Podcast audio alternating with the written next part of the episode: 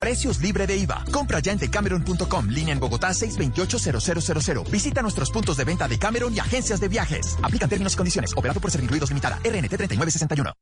Este sábado en Travesía Blue les contaremos cuánto tiempo tarda un colombiano en hacer maletas y las aerolíneas que peor tratan los equipajes. Les tenemos la historia de una mujer que cercana a cumplir sus 50 años encontró en la bicicleta su principal motivación de vida y la forma de acercarse a su hijo adolescente. ¿Saben cuál es el origen del ceviche y los diferentes tipos de preparaciones a lo largo y ancho de Colombia? Alisten maletas porque viajamos este sábado después de las 3 de la tarde con Travesía Blue. Y recuerda que viajar con responsabilidad también hace parte de la nueva alternativa. Travesía Blue por Blue Radio y bluradio.com.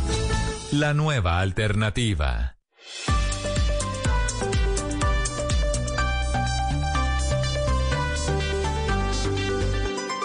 Estás escuchando Blue Radio y bluradio.com. 8 de la mañana, dos minutos. A propósito de la reforma tributaria, un muy importante documento de la OCDE, que es la Organización de Cooperación y Desarrollo Económicos en el Mundo, este club de países al que ingresó Colombia hace apenas algunos meses. Don Jens Matías Arnold es el presidente del Departamento de Economía para América Latina de la OCDE. Señor Arnold, bienvenido, buenos días. Hola, muy buenos días. Un gusto estar aquí con ustedes. ¿Cuáles son los reparos o las alertas que prende la OCDE sobre tramitar esta reforma tributaria, señor Arnold, en época de elecciones en Colombia? Sí, mire, yo vi esa cobertura en la prensa colombiana y, y me parece que ahí hubo un pequeño malentendido porque nosotros nunca dijimos de que vemos difícil que se haga la reforma. De hecho, eh, la reforma nos parece muy útil y, y, apoyamos mucho esa idea. Simplemente estamos diciendo que, visto que hay elecciones el año que viene, hay que empezar a discutir sobre la reforma, hay que hacerlo ahora ya, y eso es exactamente lo que el gobierno está haciendo. Así que eso nos parece muy bien y nos parece muy, muy buena la, la, propuesta y nos parece que está muy bien que se haga ahora, que se empiece esta discusión en este año, porque el año que viene va a ser mucho más difícil. Sí, señor Arnold, ustedes tienen en la OCDE una lista de casualidad de países que en este momento de pandemia, que es una crisis internacional, ¿cuántos países están tramitando una reforma tributaria? Mire, de ciertos modos todos los países están en la misma situación, ¿no? Hubo gastos muy excepcionales, fue necesario hacer estos gastos y en algún momento habrá que pensar en cómo cerrar esta cuenta, ¿no? Y esto se puede hacer del lado de los gastos, se puede hacer del lado de los ingresos públicos con una reforma eh, tributaria, pero una o otra de estas dos cosas está en la agenda de casi todos los países hoy en día. Eh, algunos obviamente entraron en esta situación muy extrema eh, de manera mejor preparada, con cuentas fiscales más fáciles y otras con cuentas fiscales más difíciles, pero más o menos es algo que todos los países están discutiendo en este momento. Sí, y si todos los países están buscando plata, básicamente es el resumen, señor Arnold, ¿en qué sentido son las reformas internacionales? ¿Ven ustedes algún común denominador? castigando más a las personas naturales o hacia las empresas, ¿hacia dónde está girando o están girando los sistemas tributarios en el mundo? Me parece que esto hay que verlo en, en la óptica de comparar un poco el punto de partida de Colombia comparado con otros países, ¿no? Y ahí vemos que hay diferencias importantes. Hay mucho menos recaudo de parte de los impuestos a la renta en general y mismo dentro del impuesto a la renta hay muy poco recaudo eh, por parte del impuesto a la renta de las personas y bastante más del impuesto de la renta a las empresas. Solo para darle una idea, Colombia recauda 1,2% del PIB con el impuesto a la renta de las personas 8,3 es el promedio de los países de la OCDE, ¿no? Y con respecto al impuesto a la renta de las empresas, Colombia recauda 5% del PIB y el promedio de los países de la OCDE es el 3%, ¿no? Entonces ahí hay varios desequilibrios o digamos que hay una, por lo menos una divergencia de lo que hacen muchos otros países. Me parece que es en esa óptica que hay que ver un poco esta reforma, porque una de las cosas que trata esta reforma es llevar Colombia más cerca a lo que son las prácticas en otros países. Y me parece que esa es la, la, óptica más importante aquí. Sí, pero esa reforma no se limita, señor Arnold, al tema de renta a personas naturales, en el cual estamos de acuerdo, pues estamos muy, pero muy por debajo de lo que sucede en el resto del mundo y aún así estamos pataleando. Pero también esta reforma toca el tema de los alimentos y el tema del IVA, del impuesto al valor agregado. ¿Qué están haciendo los otros países medio mundo que también tramitan reformas fiscales en este momento en ese tema, en el tema ya de impuestos directos sobre productos? Productos y alimentos. Claro.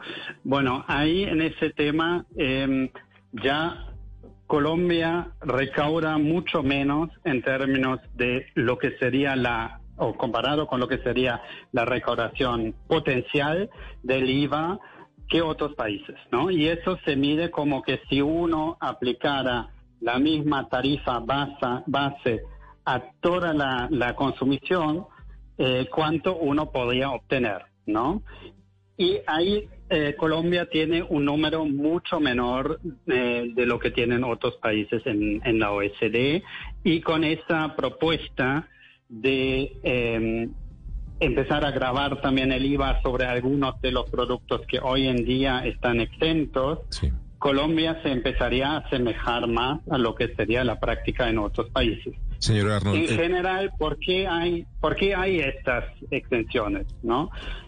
Existen porque detrás de eso está la idea de beneficiar a los que consumen eh, bienes eh, y que son los que tienen menores ingresos.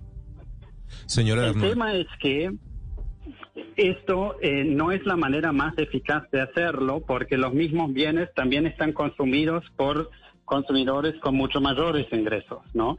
Entonces, mecanismos como, por ejemplo, la compensación del IVA, que están bien focalizados en las personas de bajos ingresos, me parecen mucho más interesantes y mucho más eficaz que seguir con eh, tantas excepciones. No estoy diciendo que hay que repensarlas todas, pero me parece que Colombia tiene espacio para repensar algunas de esas exenciones de hoy en día. Eso es lo que hace la tributaria pasando de exentos a excluidos. 8 de la mañana, 9 minutos. Escuchan ustedes a don Jans Matías Arnold de la OCDE. Señor, la última pregunta. Una última pregunta, señor Arnold. ¿Por qué la OCDE no está recomendando o no ha avanzado en la recomendación del Google Tax, del impuesto a las grandes eh, empresas digitales? Mire, este informe que salió esta semana es un informe que eh, menciona varias eh, prioridades de reformas estructurales para eh, cada uno de los países miembros. Y justamente ahí se hace una selección de lo que nosotros pensamos que en este momento es particularmente importante. Y justamente ese tema de las de los impuestos sobre las grandes empresas del sector digital no se dio en el contexto de este informe pero eso no quiere decir que no es algo que nosotros no estemos discutiendo en otros foros y en otras ocasiones. Y nosotros aquí estaremos muy pendientes. Señor Arnold, muchas gracias. Muchas gracias por este espacio. Es el coordinador del Departamento para América Latina de la OCDE en Mañanas Blue 8, 10 minutos. Estás escuchando Blue Radio. Colombia está de moda. Pa pensar, pa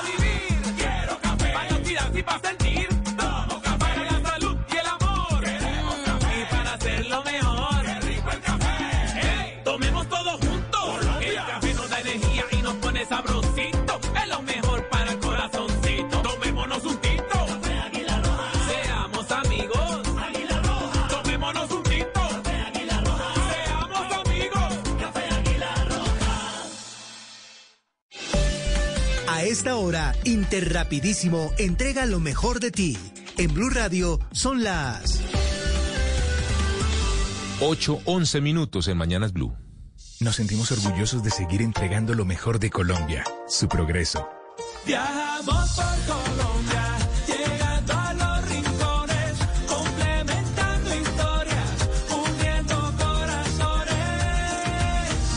32 años, entregando lo mejor de los colombianos en cada rincón del país. Y no pares de sonreír, es la esencia de nuestro país.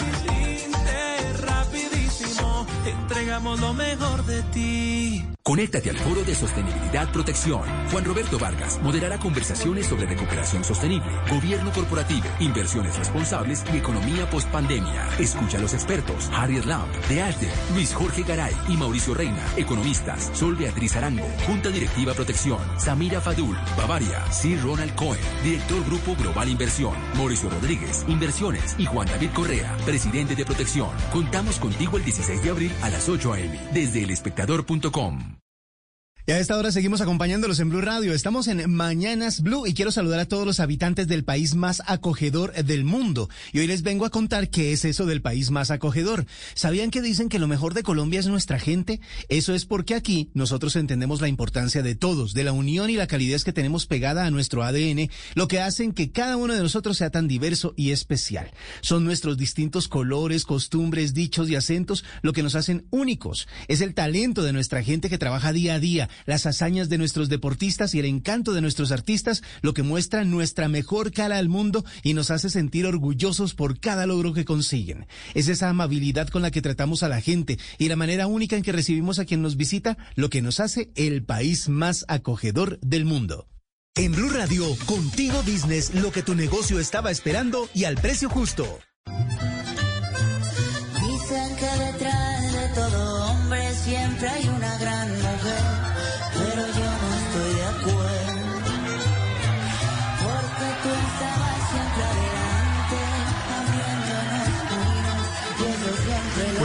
Ganadores de los eh, Latin American Music Awards. Sí, que se señor. anoche. Esta es Camilo. Este es Camilo con un grupo mexicano que se llama Los Dos Carnales, ambos nominados a Mejor Nuevo Artista. Anoche Ganó- se unieron para cantar esa canción. Ganó Camilo. No, el, eh, la, categoría en la que ganó Camilo se llama Mejor Álbum Pop. Pero mejor nuevo artista no ganó un colombiano. Eh, no, señor, ganó Raúl Alejandro. Ah, y puertorriqueño. Raúl Alejandro no es colombiano. No, señor. Es que ya parecen colombianos. En, Ya mi, todos son- en- en mi casa oigo todo el día a Raúl Alejandro. No, sí. señor. Sí, pero estoy loco con Raúl Alejandro. No, señor. Bueno, el Soy artista, experto en, estas delicias. la, eh, la artista que ganó la mayoría de premios de Colombia fue Carol G, que ganó tres, tres categorías con su canción Tusa. Esa fue como la que más, más ganó. El ganador de la noche definitivamente fue eh, eh, Bad Bad, Bunny. Bunny, Claro. que no estuvo. Bad Bunny está eh, dedicado a la lucha libre últimamente, entonces no estuvo ahí, pero de todas maneras se ganó. eh, fue el ganador, el máximo ganador de la noche, el mejor artista, el artista del año, el artista con el álbum del año además. Y también hubo mucha presencia colombiana. Carlos Vives y, Ricky Martin se presentaron en vivo por primera vez cantando su, su famosa canción Bonita. También estuvo Carlos Vives en el homenaje al Puma, porque se hizo el homenaje a toda la vida, a la trayectoria del Puma, el cantante de 78 años. Estuvo ahí cantando con muchísimos artistas, entre ellos Carlos Vives, que cantó un pedacito de la canción Agárrense de las manos. ¿Se acuerda de esa canción? Ahí está Carlos Ahí, Vives. lo- lo- Agárrense de las Ahí está manos. Carlos Vives Unos, cantando a, junto unos al a Puma. otros conmigo. Sí, ahí está. Agárrense de las manos. Carlos Vives Como cantando si con el homenaje al tu Puma. amigo. Como si fuéramos amigos. Sí, Juntos podremos llegar. A donde jamás hemos ido. y esta es la versión que le hace Vives. Ahí está.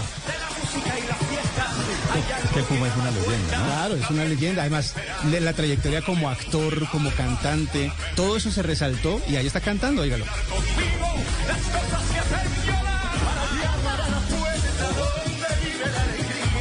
Es lo que todos querían, pronto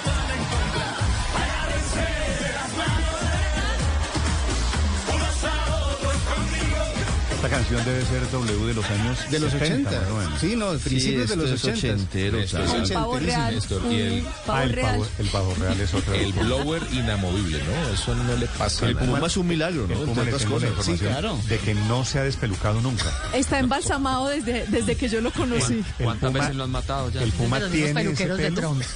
desde siempre. Ha hecho videos en yates, Néstor, y ese pelo. Sí, no se mueve. firme, ¿no? quietico. Sí, el, el hombre en una tormenta, en un huracán, el Y pelo está- Se mueve todo menos el pelo. Qué envidia.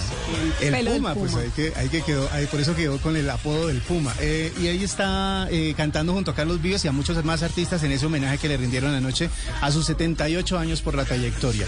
Esos fueron los ganadores de anoche en los Latin American Music Awards que se celebraron con público, muy poco, muy escaso, y con todos los la mayoría de artistas presentes en el BB&T de Miami, el eh, centro de convenciones de Miami. Ahí Alejandro, Alejandro Fernández tiene No COVID y no pudo ir.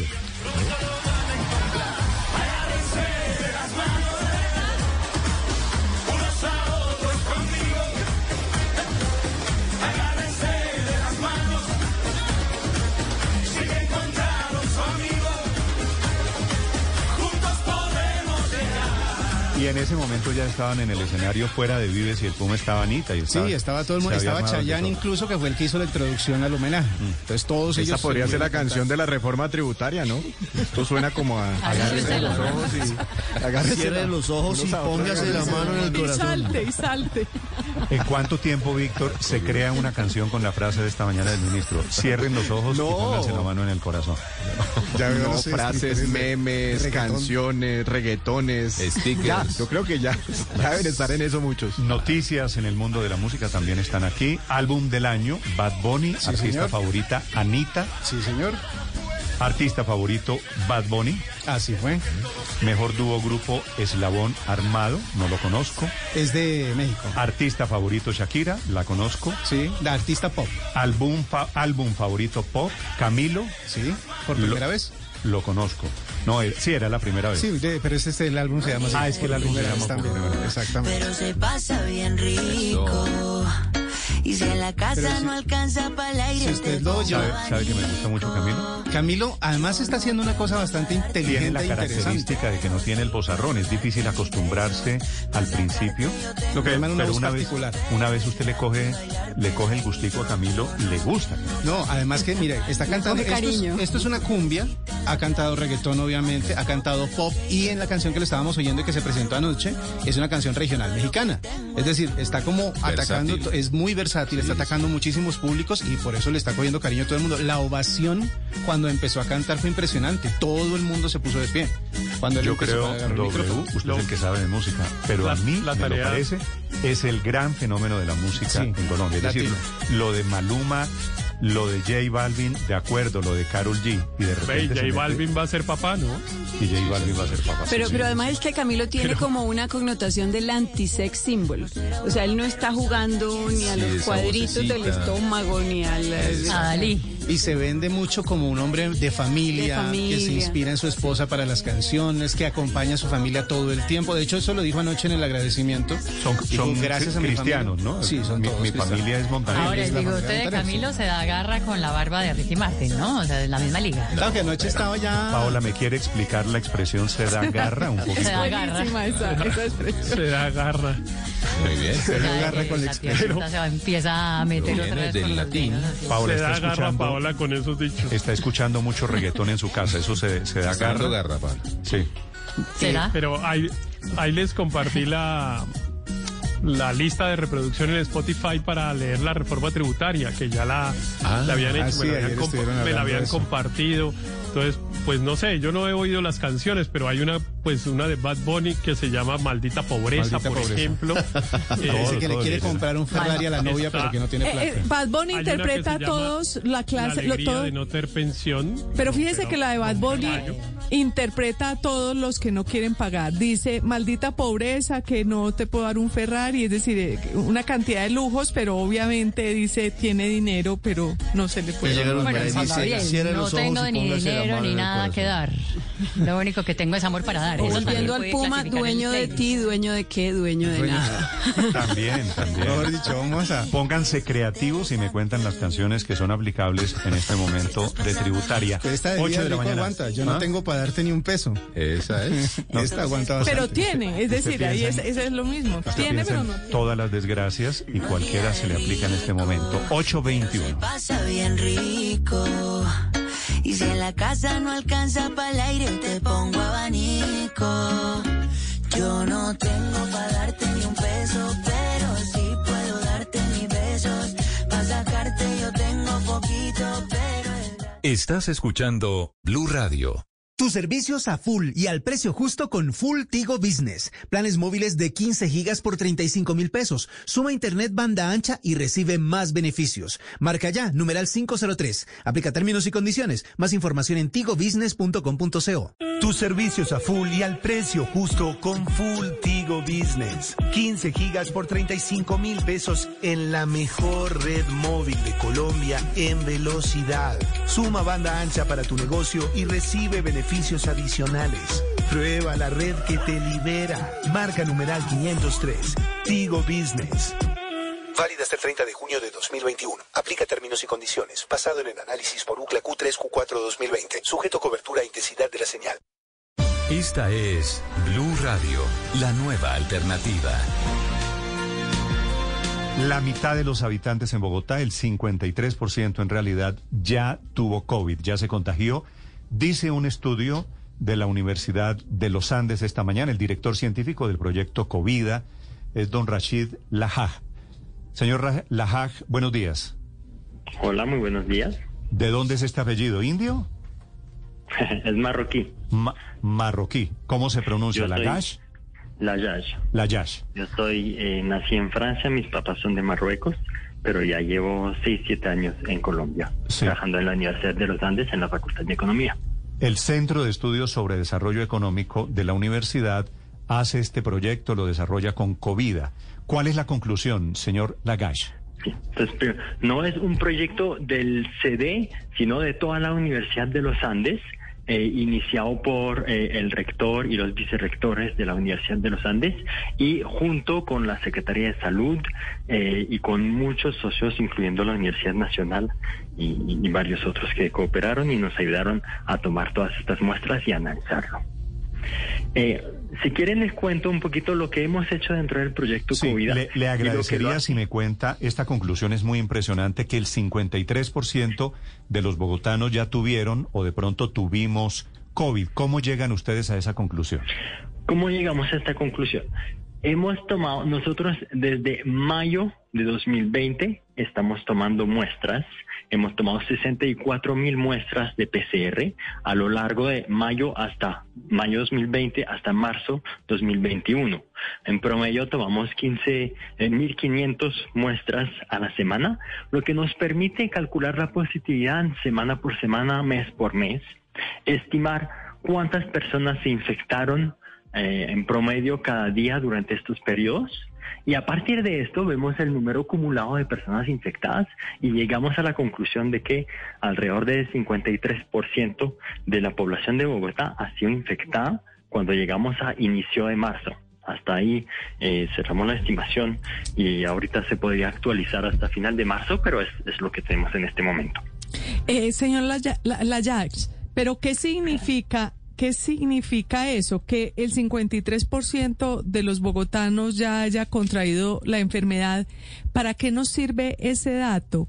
Eh, ¿Para hacernos ilusiones sobre una posible inmunidad de rebaño pronta o, desde el punto de vista científico, qué aporta?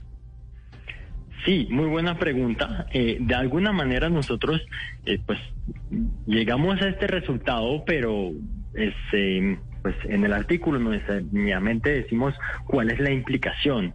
Eh, esta im- implicación va a depender de la interpretación que tenemos.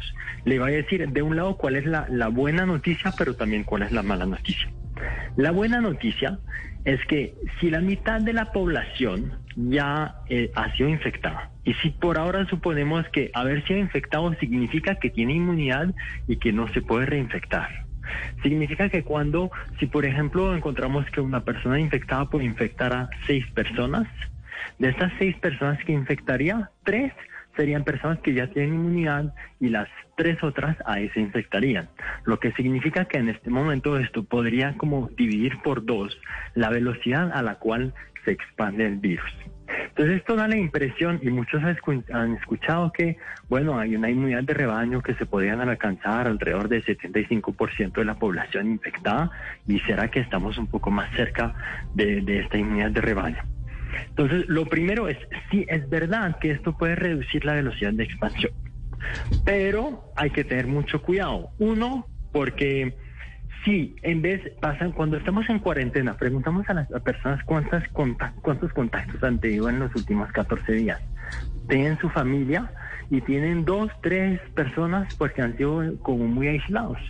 Pero si pasamos de cinco contactos a 40 contactos porque hacemos fiestas y eventos y en el trabajo y en el transporte público, igual reducir por dos la velocidad de la infección no será suficiente porque con 40 contactos pues igual vamos a expandir el virus de manera demasiado rápida.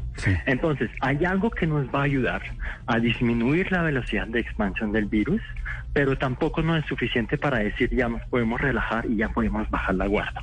Y yo creo que con este me- mensaje que ya ha sido bien mediático, que ha llamado mucho la atención, estamos al 53%, mucha gente quiere escuchar y ya nos podemos relajar. Ojalá sea así, pero la situación sigue siendo más complicada que esto. Ese es el riesgo de, de un informe de estos. Señor Lagash, eh, ¿ustedes cuántas pruebas analizaron COVID? Eh, dentro de este estudio, 64 mil. 64 mil. ¿Y esas pruebas eran de personas positivas o negativas?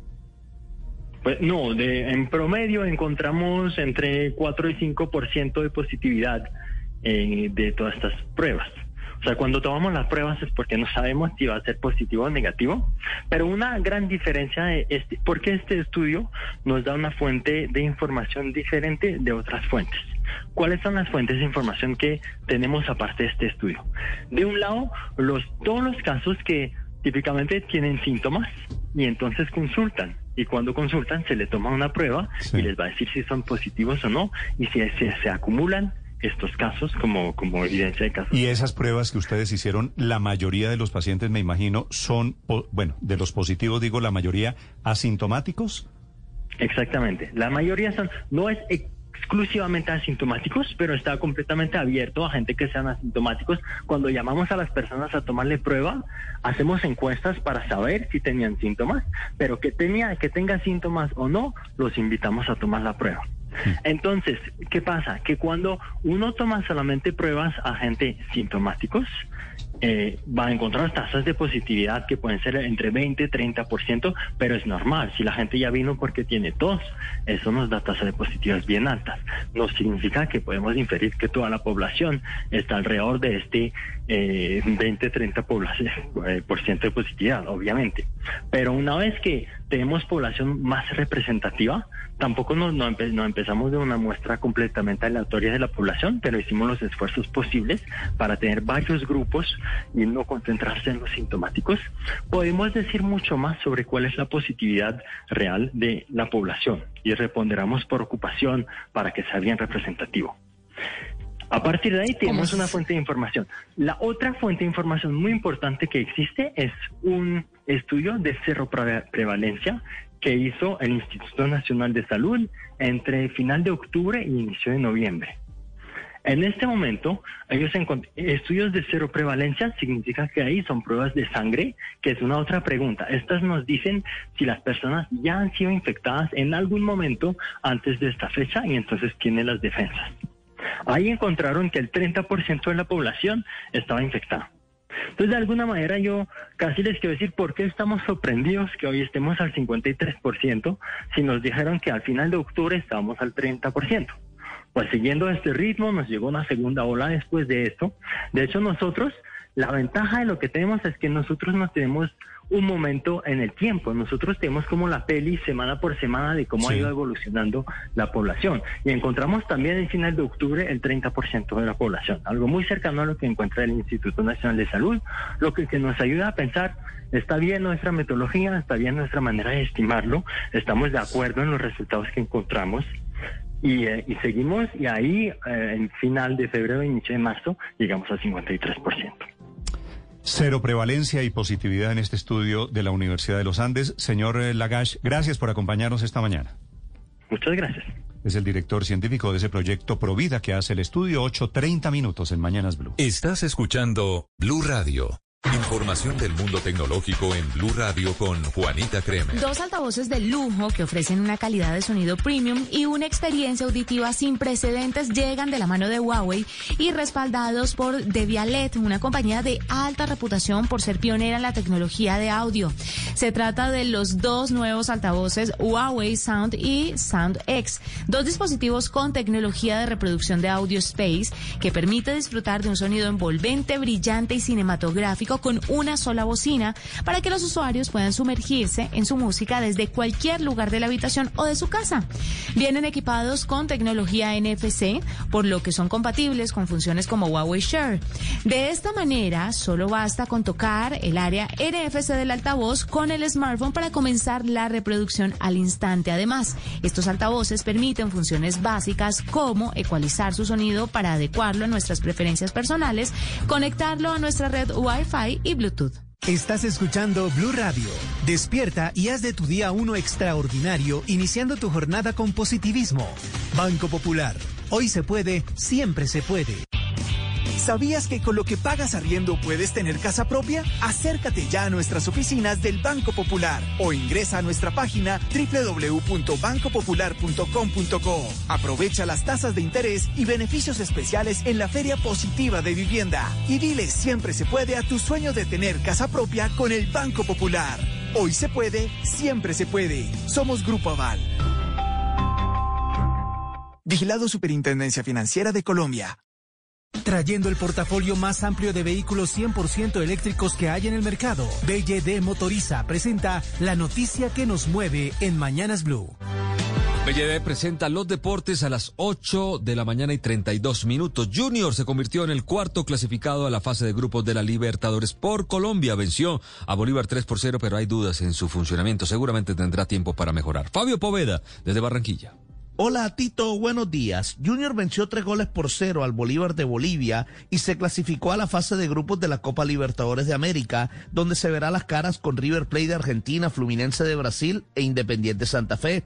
A pesar de la victoria, Junior volvió a dejar más dudas que certezas y jugando de esa manera va a ser muy difícil que pueda clasificar en un grupo tan complicado. Gabriel Fuentes analiza lo que se viene. Bueno, se vienen tres equipos bastante difíciles que que, tienen su recorrido, su historia. Y como te dije, eso de esa fase de grupos en estas instancias son bastante difíciles, bastante complejas. Entonces creo que va a ser un bonito reto, una bonita experiencia. Esperemos disfrutarla y vivirla con, con todas las mejores energías. El primer partido del Junior en este grupo será ante Independiente Santa Fe el próximo jueves aquí en Barranquilla a partir de las 9 de la noche. Fabio, muchísimas gracias. El tiburón descansa este fin de semana por la Liga Colombiana en la última fecha del todos contra todos. Está por ahora clasificado y parece improbable que salga. Seis fijos y estas son las cuentas y las posibilidades para entrar a esas dos plazas que hacen falta que no tienen dueño. Con Sebastián Vargas, todas las cuentas.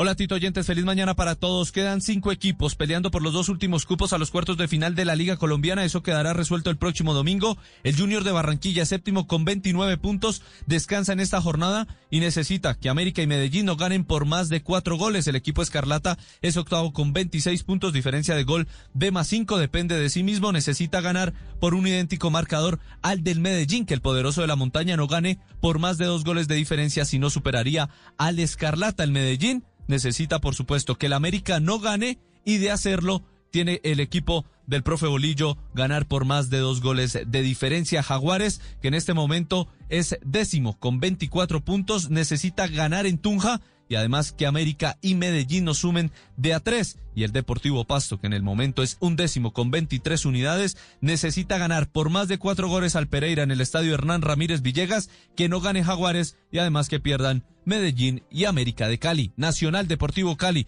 Independiente Santa Fe Deportes Tolima, Millonarios y La Equidad ya están asegurados en cuartos de final.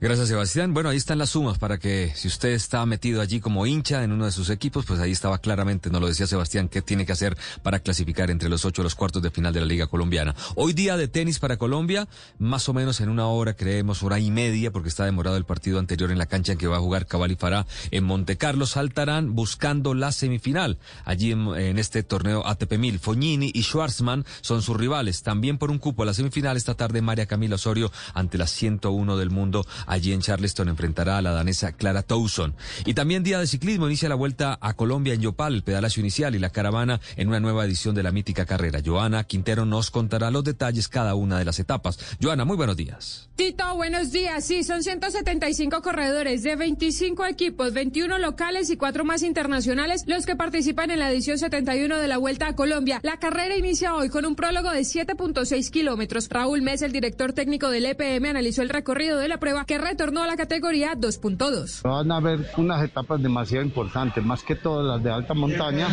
Definitiva, primero el alto de la línea. Luego tenemos otra etapa muy difícil, que es la etapa contrarreloj entre Chinchiná Manizales, que es para definir casi que la carrera, y la subida al alto del ritmo. La Vuelta a Colombia recorrerá 1.190 kilómetros y terminará el próximo 25 de abril en Bogotá. Gracias, Joana. Crisis en la Bundesliga, brote masivo de COVID-19 en el Hertha Berlín, donde juega John Córdoba, suspendido sus próximos tres partidos. Y hoy le deseamos un feliz cumpleaños al entrenador de la Selección Colombia, Reinaldo Rueda. 64 años cumple el caleño y 30 años Luis Fernando Muriel, pasando tal vez por su mejor momento futbolístico. Esto por ahora, lo mejor del deporte en Mañanas Blue. Estás escuchando Blue Radio. Estamos aquí porque creemos que la tecnología y la sostenibilidad pueden recorrer el camino juntos. Estamos aquí para que nuestras ciudades puedan respirar un aire más puro. Estamos aquí porque la movilidad eléctrica es la energía limpia que ya está moviendo al mundo. Somos BYD y estamos en Colombia para que te conectes con el portafolio más amplio de vehículos 100% eléctricos que hay en el mercado. Visítanos en nuestros concesionarios BYD Motoriza y en www.byddauto.com.co. Si somos sensatos, Tito, como pide el presidente de Argentina, ¿no hay Copa América? Pues, Néstor, aquí hay que hacer un análisis un poquito más profundo. En este momento, en este pico tremendo, hablar de Copas América pues suena insensato, de poca, de poco sentido común. Pero hay que recordar que las autoridades de Conmebol han dicho que se puede hacer la Copa sin público y además todas las delegaciones y la gente que tenga que ver con esta Copa va a llegar vacunada. Recordemos que hay 50 mil vacunas establecidas para Conmebol. Es decir, que la Copa América, yo no soy experto en la materia, pero lo que he leído es que la Copa América no va a traer nuevos casos ni a Colombia ni a Argentina. Entonces son dos cosas diferentes. Hablar hoy de deportes puede ser insensato de un evento, pero la Copa América tiene su trabajo y la Conmebol ha, ha trabajado duro. La Copa América es organizada simultáneamente, somos anfitriones de la Copa América, Colombia y Argentina. Y el que el presidente de Argentina ponga a tambalear, ponga en duda la Copa América, podría significar que Colombia también está dudando de la realización de la Copa América. Señor ministro de Deporte, Ernesto Lucena, buenos días, ministro. Hola Néstor, muy buenos días para usted, para toda la mesa de trabajo y para los oyentes. ¿Tambalea la Copa América, señor ministro? Néstor, en este momento no. Nosotros hemos seguido trabajando. Esta mañana precisamente hablé con el presidente Conmebol. Como lo decía Tito, la Copa América lo más posible es que se haga sin público y sobre esa base seguimos trabajando. Eh, seguimos también pensando con la Federación Colombiana de Fútbol, tanto como la Argentina, que este torneo hay que desarrollarlo como venía previsto y obviamente ajustando sus protocolos de bioseguridad en la medida en que los contagios aumenten o disminuyan. Pero aquí la idea es seguir adelante con ella. ¿Usted ha hablado con gente en Argentina, ministro? No, Néstor, yo no he hablado con, con nadie en Argentina. Mi, mi comunicación es con Federación Colombiana de Fútbol y con Conmebol.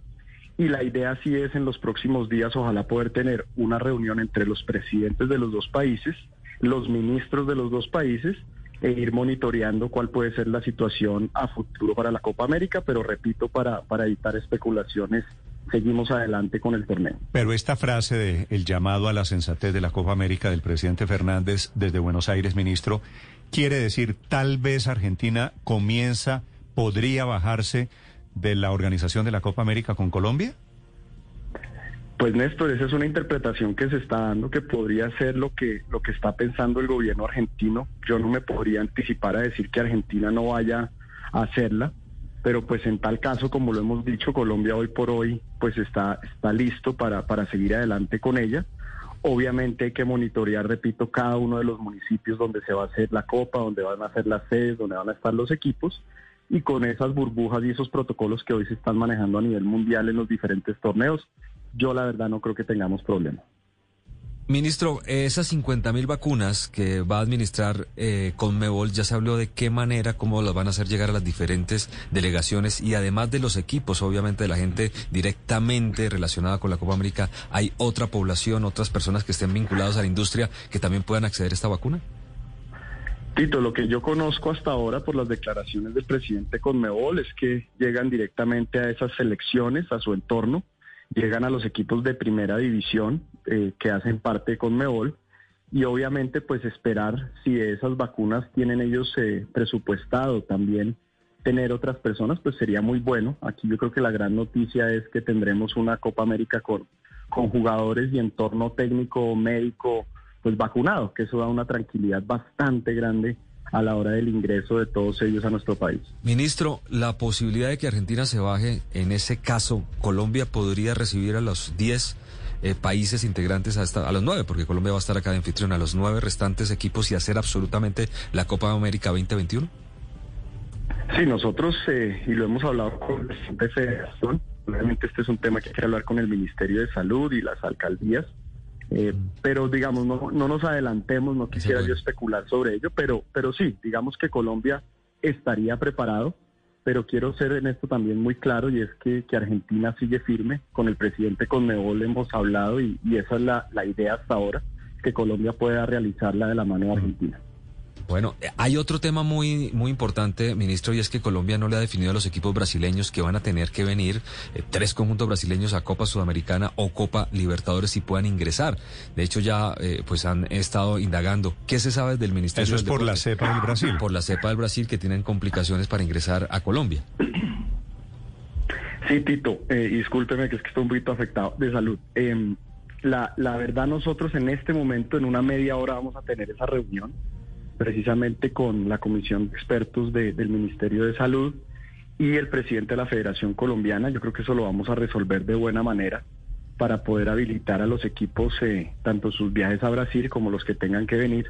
Estamos en eso porque usted sabe que con el cierre de fronteras, pues el tema es complejo pero pues estos son compromisos adquiridos anteriormente y todos estos equipos, como lo han explicado los presidentes de los clubes, viajan en sus charters, tienen sus burbujas, tienen sus protocolos. Algunos de ellos nos cuentan ya están vacunados, tanto de los equipos brasileros. Entonces, la idea es seguir trabajando en ese sentido para que se puedan realizar los partidos y obviamente no tener que usar la alternativa que se estaba pensando en algún momento de una sede neutral. Entonces vamos, Sobre- vamos por buen camino y yo creo que hoy tenemos esa solución. Sobre Brasil, sobre la Copa Libertadores y sobre la Copa América 843. Ministro, a propósito que me dice quebrantos de salud, ¿cómo sigue su COVID? Ya, Néstor, estoy en los últimos dos días. Fue siempre tuve un par de días difíciles y pero ya, ya bien saliendo adelante y gracias a Dios yo creo que nos repondremos más fuertes. ¿Le dio duro? Un par de días de mucha debilidad y, y de fiebre, pero pero de resto bien. En casa man- haciendo el manejo y aislado, pues que es lo más difícil estar alejado de la familia. Gracias, ministro. Feliz Se día, que se mejore. Un abrazo, muchas gracias.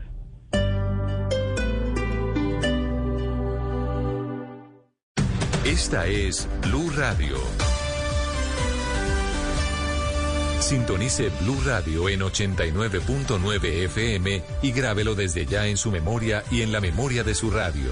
Blue Radio, la nueva alternativa. No compres espejitos de colores. En Tigo te dan el precio justo. 15 gigas por 35 mil pesos con WhatsApp y Facebook sin gastar datos. Recibe además el 50% de descuento por dos meses pasándote a Tigo Postpago. Llama numeral 503 o visita una tienda Tigo. Válida hasta el 30 de abril de 2021. Términos y condiciones en tigo.com.co. Estoy 100% Descargue Blue App. Nuevo diseño. Una app más eficiente y liviana. Notificaciones con información de última hora. Podcast, programación de Blue Radio y todas las señales nacionales Blue en vivo donde y cuando quiera. Descárguela en Google Play y App Store. En Constructora Te invitamos a seguir cuidando de ti y tu familia. Por eso este fin de semana te atenderemos de manera virtual, ya que en Bogotá nuestras salas estarán cerradas este sábado, domingo y lunes, acatando las medidas de la alcaldía. Ingresa a www.constructorabolívar.com, regístrate en el proyecto de tu preferencia y nosotros te contactaremos. Te esperamos nuevamente en nuestras salas de venta de martes a viernes y por nuestros canales virtuales. El nuevo Nissan March te demostrará que es un vehículo equipado para descubrir nuevas emociones. Cuando sumas aventuras más seguridad con 6 airbags, más conexión Apple CarPlay y Android Auto, más un motor de 1.6 increíblemente eficiente, el resultado es la adrenalina de que nada te detiene. Así funciona el nuevo Nissan March. Emociones amplificadas. Visítanos en nissan.com.co o concesionarios Nissan a nivel nacional. Las especificaciones pueden variar de acuerdo a la versión del vehículo. ¿A cuántos planetas crees que llegará la humanidad en 150 años? Nadie lo sabe, pero desde ya estamos trabajando para que puedas hacer tus transacciones en donde estés con la banca móvil Banco de Bogotá, la app bancaria mejor valorada por sus usuarios en 2020. Cumplimos 150 años y vamos por 150 más. Banco de Bogotá, cambiando contigo. Somos Grupo Aval, vigilado Superintendencia Financiera de Colombia, calificada en 4.5 en App Store a diciembre de 2020. La vacunación contra el COVID-19 en Bogotá no se detiene. Seguimos inmunizando a nuestros adultos mayores. Por eso recuerda, revisa tu priorización en el portal Mi Vacuna. Mantén tus datos actualizados con tu EPS. Asista a la cita asignada por tu EPS para la aplicación de la vacuna. No bajes la guardia con las medidas de autocuidado. Usar tapabocas, evitar reuniones y mantener espacios ventilados salva vidas. Bogotá se cuida. Secretaría Distrital de Salud, Alcaldía Mayor de Bogotá. Llega la voz de la verdad para desmentir noticias falsas. Pregunta para Vera. ¿Es cierto que el uso del tapabocas contribuye a que el resultado de las pruebas PCR sea positivo, ya que los gérmenes que se expulsan vuelven a ingresar al organismo, como lo afirma una publicación que se ha compartido ampliamente en redes sociales? Esta noticia es falsa. Las pruebas PCR están diseñadas para identificar únicamente el virus COVID-19, y ningún otro virus o bacteria pueden tener algún efecto en su resultado. Los tapabocas o mascarillas son recomendados para evitar la propagación de gotas de saliva. El medio de transmisión del virus se recomienda su uso para evitar el contagio o contagiar a los demás. Escucha la radio y conéctate con la verdad. Una iniciativa de Blue Radio en unión con las emisoras que están conectadas con la verdad.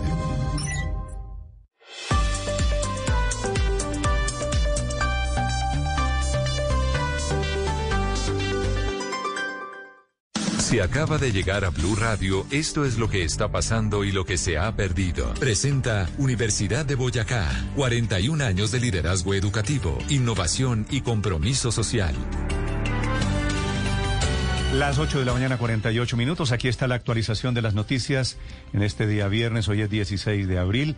Hace frío en Bogotá, tenemos una temperatura de 12 grados centígrados. Se juntan esta mañana gremios de la producción agropecuaria preocupados por la reforma tributaria, advirtiendo de los alcances de pasar productos, alimentos, de que la categoría de exentos a excluidos advierten que podría tener al final un impacto en los precios al consumidor. María Camila Castro. Néstor, buenos días, pero recordemos que durante la presentación de la reforma tributaria, el ministro de Hacienda aseguró que no se vería afectada la cadena de alimentos. Sin embargo, los gremios, como usted lo dice, hoy están preocupados porque para ellos se está mintiendo, pues el arroz, pollo, cerdo, huevo, leche y pescado, productos esenciales de la canasta familiar, sí quedarían grabados con la reforma tributaria. Es decir, los colombianos sí van a sentir en sus bolsillos la tributaria. Además, se verá afectado de igual manera el agro colombiano. Escuchemos a Jeffrey Fajardo, presidente por Colombia. Claro que lo va a hacer, porque en un sector que maneja unas utilidades netas de cerca del 3, del 2%, pues sencillamente asumir vía costos un incremento del 8% y no trasladarlo al consumidor final sencillamente sería cerrar la actividad, sería quebrar la actividad. Entonces, pues obviamente que sí se va a trasladar al consumidor final eh, vía precios y entonces no se está diciendo la verdad cuando se dice que la reforma tributaria no va a meterse con los alimentos de los colombianos, porque claro que sí está metiendo y de, y de, de otro lado, los gremios están preocupados por la importación, pues en el caso de Fedeacua, la competitividad que han ganado en 10 años se va a perder. Otro tema importante es la informalidad, pues el agro colombiano hace un llamado porque con esta reforma aumentaría. Escuchemos a Gonzalo Moreno, presidente de FENAVI y vamos a quedar en una situación de desventaja frente al producto importado. todo el avance que hemos logrado en materia de formalización. Hoy en día las proteínas de origen animal son más consumidas en Colombia porque muchas personas pueden acceder a ella porque la competencia ha hecho que tengan acceso a una proteína a un bajo costo, caso del huevo, caso del pollo por el cual hablo particularmente. Todo esto se puede perder. Pero quizás la preocupación más grande es que se va a ver afectada la nutrición en el país, pues se vería una disminución, pues el colombiano que no le alcanza para comer huevo no tendrá que más comer y hay que tiene un poco más comer apoyo y recordemos que el huevo en la pandemia fue el alimento líder en los hogares colombianos. Dice también los gremios que no pueden darse cuenta que esta reforma tributaria hace unos esfuerzos que no se deberían hacer, pues están frustrando lo que ya habían ganado en la pandemia cuando salieron nuevamente a trabajar. Dicen también que la reforma es inoportuna, pues el país está tratando de recuperar la economía en este momento. Gracias, María Camila. Son las 8 de la mañana, 51 minutos. Advertencia de gremios. Se cayó en el Congreso, mucha atención, el proyecto de divorcio libre. Un proyecto que apuntaba a que se facilitaban las condiciones con petición de una de las dos partes involucradas. Ricardo González. Hola Néstor, buenos días. Pues sigue ganando la batalla en el Congreso, la siguen ganando los conservadores a los liberales, porque esta fue una proposición que habían enviado los cristianos del país, los del Partido Colombia Justa Libres, firmada también por algunos miembros del Partido Centro Democrático y del Partido Conservador. Pedían archivar este proyecto que eh, establecía el divorcio libre sin las nueve causales establecidas actualmente, porque supuestamente planteaban ellos, fue la proposición que ganó, planteaban que el Estado debía estar para unir las familias, para unir los matrimonios y no para propiciar su separación. Así las cosas, Néstor, queda establecido solo nueve causales eh, que están en el Código Civil, nueve causales para establecer el divorcio. Una de ellas, por ejemplo, las relaciones sexuales extramatrimoniales, también los trajes, el trato, el trato cruel, eh, la embriaguez habitual de uno de, de las parejas, la separación de cuerpos, en fin, esos nueve causales se mantienen y el divorcio libre, que es lo que pretendían algunos congresistas, liberales, por ahora no será posible. Son 8 de la mañana, 52 minutos. La cifra del día, las cifras de los vacunados diarios, otra vez por encima de los 100 mil. Juan David Ríos. Néstor, sí señor, 104.858 dosis fueron las que se aplicaron a corte del 15 de abril. Vuelve Colombia a superar esta cifra en donde las primeras dosis van por la cabeza. 3.455.084 eh, Colombia lleva con dosis acumuladas, de las cuales 1.047.955 son las personas que ya tienen sus dos dosis aplicadas y esto pues generaría la inmunidad en las personas. Por cuenta de la pandemia acaban de ser suspendidas las clases en colegios públicos de Cali. Hugo Mario Palomar. Néstor, todos los estudiantes de colegios públicos de municipios del Valle del Cauca no certificados suspenderán las clases en alternancia, en principio, durante los próximos 10 días. La gobernadora Clara Lourdes Roldán dice que ante el aumento de los contagios de COVID-19 en este departamento, principalmente entre la población joven, se busca proteger con esta decisión a los estudiantes porque este ya es un tema en el que aquí en el Valle no se ha dado mucho, pero en otros departamentos ya está afectando a jóvenes y a niños. Están saliendo contagiados, inclusive en Medellín hay niños en unidad de cuidados intensivos y lo que queremos es proteger y ver cómo avanza y qué situación se está presentando.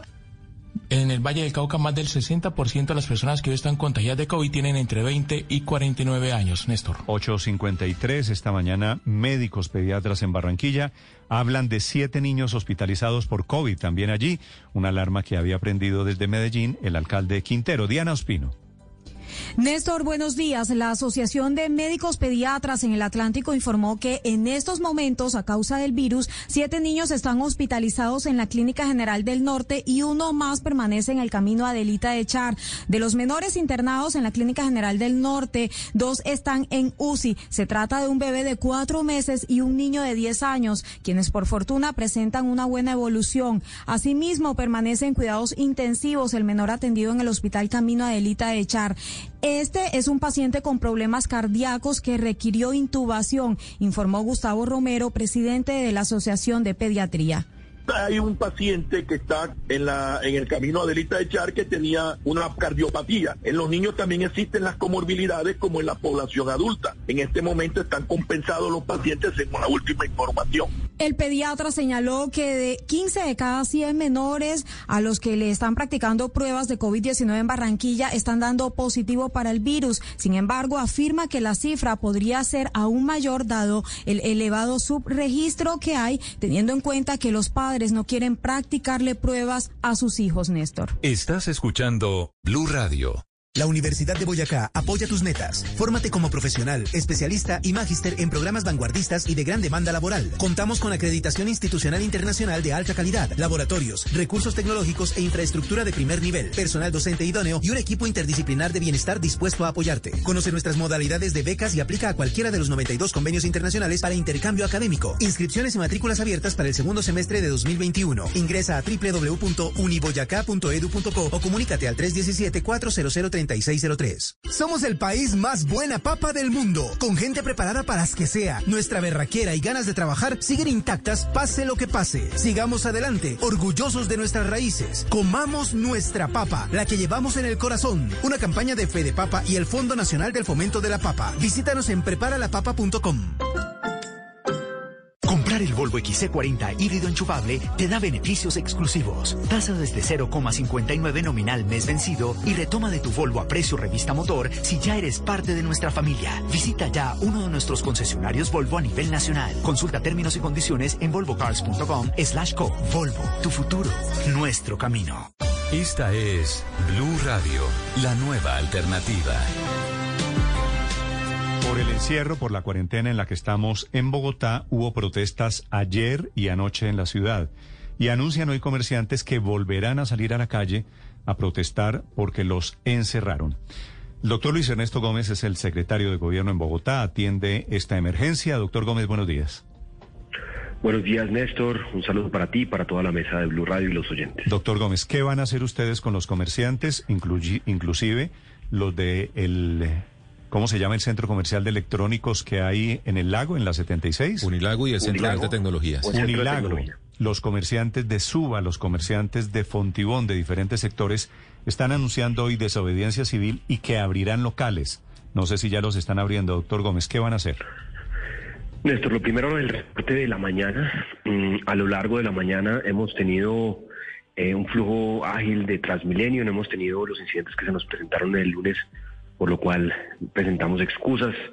Em, ha habido total normalidad también en las zonas de comercio, no ha habido incidentes de, desobediencia civil y de hecho em, la Asociación de Comerciantes de San Victorino, al igual que la Asociación de eh, Comerciantes de San Cristo, de, del San Andresito, eh, que habían convocado inicialmente a jornadas de protesta y de desobediencia civil, Em, cambiaron de parecer, expresaron ya en un comunicado que eh, pues que trabajemos en las ayudas que pueda brindar el distrito, pero que no harán desobediencia civil. Les agradecemos a ellos y hasta el momento no se ha presentado afortunadamente ningún incidente. Por supuesto, muchas de las horarios de aperturas a las 10 de la mañana y estamos con equipos de inspección, vigilancia y control en todas estas zonas eh, donde eventualmente em, se busquen hacer estas acciones de desobediencia civil. Nosotros entendemos em, que los comerciantes son personas trabajadoras que de hecho nos dicen no queremos que nos den ayuda del gobierno, lo que queremos es que nos dejen trabajar. Y ellos quieren trabajar para pagar la nómina, para pagar el arriendo, para llevar y proveer a sus familias. Entonces, nosotros no vamos a tener choques con ellos, em, pero lo que sí haremos es pues ajustar y implementar la medida tal como está decretada en Bogotá. ¿Y cuáles son esas ayudas, secretario, que usted dice que están evaluando directamente en la alcaldía para poder ayudar a los comerciantes de la ciudad? Bueno, nosotros tenemos distintos eh, esquemas dependiendo del sector. Em, la ayuda que es más útil eh, eh, para microempresas especialmente está relacionada a un apoyo de un salario mínimo mensual hasta por cuatro trabajadores durante seis meses. Esto lo que busca es, así, así no esté abriendo el negocio, es decir, eh, así sea simplemente para retener al trabajador o generar un ingreso, un flujo de caja. Igualmente em, descuentos en el ICA, descuentos en el, en el predial. Esto depende obviamente de la actividad económica, de dónde esté ubicada el, del sector donde se encuentran. Eh, pero sabemos que, insisto, los comerciantes nos han dicho de todas las maneras a nosotros, gracias por las ayudas, pero lo que realmente queremos es que nos dejen trabajar. Y eso lo entendemos. Lo que pasa es que el sálvese quien pueda en estos momentos no va a salvar a nadie. Si cada uno empieza a tirar para su lado, si cada uno empieza a abrir porque tienen que preocuparse solo por sí mismo, al final todos vamos a terminar pagando los platos rotos. Vamos a tener que tener más días de restricciones, no vamos a superar de eh, la mejor manera esta tercera ola y lo que va a terminar pasando, Dios no lo quiera, es que quizá alguna de las personas que termine contagiada hoy eh, por asistir a uno de estos comercios o por, em, por no cumplir con las medidas sanitarias, en 10 días que estemos teniendo dificultades y altísimos niveles de ocupación de UCI, tengamos dificultades para asignarles a ellos una cama de UCI que puede salvar su vida. Eh, secretario, pero sin duda más allá de lo que hayan los acuerdos, los arreglos a que hayan llegado en las últimas horas, de todas maneras eh, hay una gran tensión entre los comerciantes, muchos de ellos de pronto no afiliados, no agremiados, que quieren abrir sus locales. Si hoy se encuentra un local abierto en Bogotá, ¿qué hace la alcaldía? Luz María, ¿qué va a pasar en, en concreto al que incumpla la medida sanitaria? Eh, tendrá enfrente a su puerta un inspector de policía, un policía de la ciudad eh, y un equipo de diálogo. Se va a realizar una audiencia en tiempo real eh, en el cual se impone el comparendo, se aplica la suspensión de la actividad económica. Pero lo más grave, y eso es lo que, y digamos, y, y, si esto es una actitud reiterada, y digamos, si ese es el mismo comerciante el que de manera reiterada eh, comete esta infracción, pues entonces ya no se trata únicamente de una contravención, sino podría estar incluso una causal em, de, de, un delito contemplado en el Código Penal, que es el em, la violación de medidas sanitarias. Y eso obliga al, al, inspector a compulsar copias también a la Fiscalía. ¿De cuánto, de cuánto es la multa? La primera multa, ¿de cuánto sería, doctor Luis Ernesto? Néstor, esto es una multa, eh, digamos, la multa a los ciudadanos es de 969 mil pesos. Eh, la suspensión de la actividad económica es la que es más, más, más, más, más rigurosa, porque puede ser una suspensión hasta por 11 días. Eh, y pues al final eso no va a tampoco permitir que haya comercio, porque también ese mismo equipo de IBC a los em, posibles clientes que traten de ingresar a un comercio que no está autorizado, pues a ellos también se les impone un comparendo porque están incumpliendo la medida sanitaria. Entonces, esto es algo que definitivamente no va a solucionar la situación, no van a lograr hacer las ventas, van a tener comparendos y pues lo último que queremos, insisto, Néstor, es nosotros tener choques con los comerciantes que sabemos, sabemos han tenido un año muy difícil, sabemos que de solo eso, que eso le acción de desobediencia civil. Ustedes eh, como están sí. las cosas con la prioridad puesta en la pandemia, ¿están dispuestos a multar a los comerciantes que los reten a ustedes? Es que eso es lo que ordena la ley, Néstor. Esto no es un tema de voluntariedad en, en, una medida sanitaria de cuidado colectivo.